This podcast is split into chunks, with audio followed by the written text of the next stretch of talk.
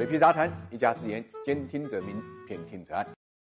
理财魔方倡导科学投资基金，为每一个用户量身定制基金投资组合，涵盖股票、债券、大宗商品、海外 QD 基金等等，可以满足中高净值人士的资产配置需求。理财魔方拥有证监会颁发的基金销售牌照，合法合规。大家可以在各大应用商店下载理财魔方 APP 体验一下。众里寻他千百度，蓦然回首，那人却在灯火阑珊处。用这个话来形容阿里去香港上市呢，是最恰当不过的了。我们知道，当年阿里去美国上市也是迫不得已，因为香港的交易规则呢，并不允许呢同股不同权的公司呢在香港上市，所以阿里巴巴就去了纽交所上市。现在香港联交所修改了规则，阿里回归呢，也就有了正当的一个理由。市场消息传出的时候呢，虽然阿里是不予置评，但是联交所的总裁李小加表示了巨大的一个热情。其实对于阿里巴巴去香港上市呢，我们并不陌生，因为零七年的时候呢，阿里巴巴旗下的 B to P 的业务呢就在香港上过市，当时发行价是十三块五港币一股，开盘价是三十港币一股，市值一度到过一千九百九十六亿港币，是中国互联网行业呢市值首次超过两百亿美元的公司。不过后来因为金融危机啊，股价一路暴跌，加上其他因素呢，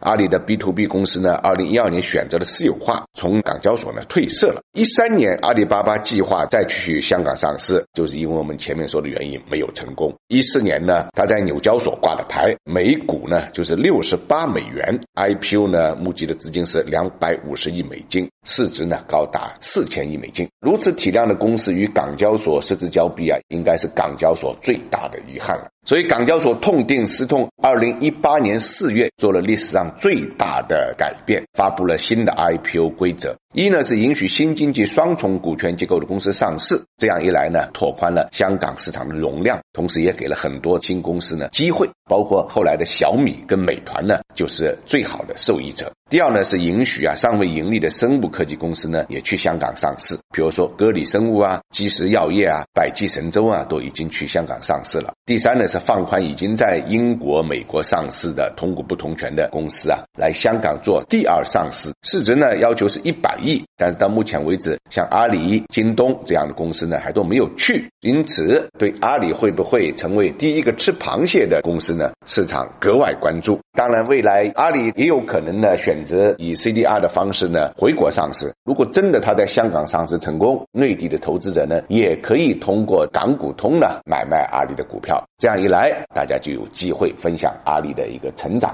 简单来说，我们欢迎阿里回归港股，甚至回归呢科创板挂牌。一主要希望阿里能够捧场，捧中国资本市场的场。第二呢，能起到一个很好的广告效应，因为毕竟阿里业务呢，to C to B 都是有目共睹的。第三就是对于阿里本身来讲，也可以有助于它市值的扩张，因为国内对新经济的估值啊还是偏高的，大家呢一直是苦于没有机会，估值呢在 A 股呢应该讲可以得到比在境外呢更高的一个体现，很有可能阿里巴巴市值啊赶超全球老大呢就不是一句空话了。综合以上的因素，我们知道阿里巴巴的回归对于港股来讲真的是一个重大利好。其实我们对比一下腾讯股价对于香港市场的支撑，我们就可以看出来了，等于又多了一根定海神针。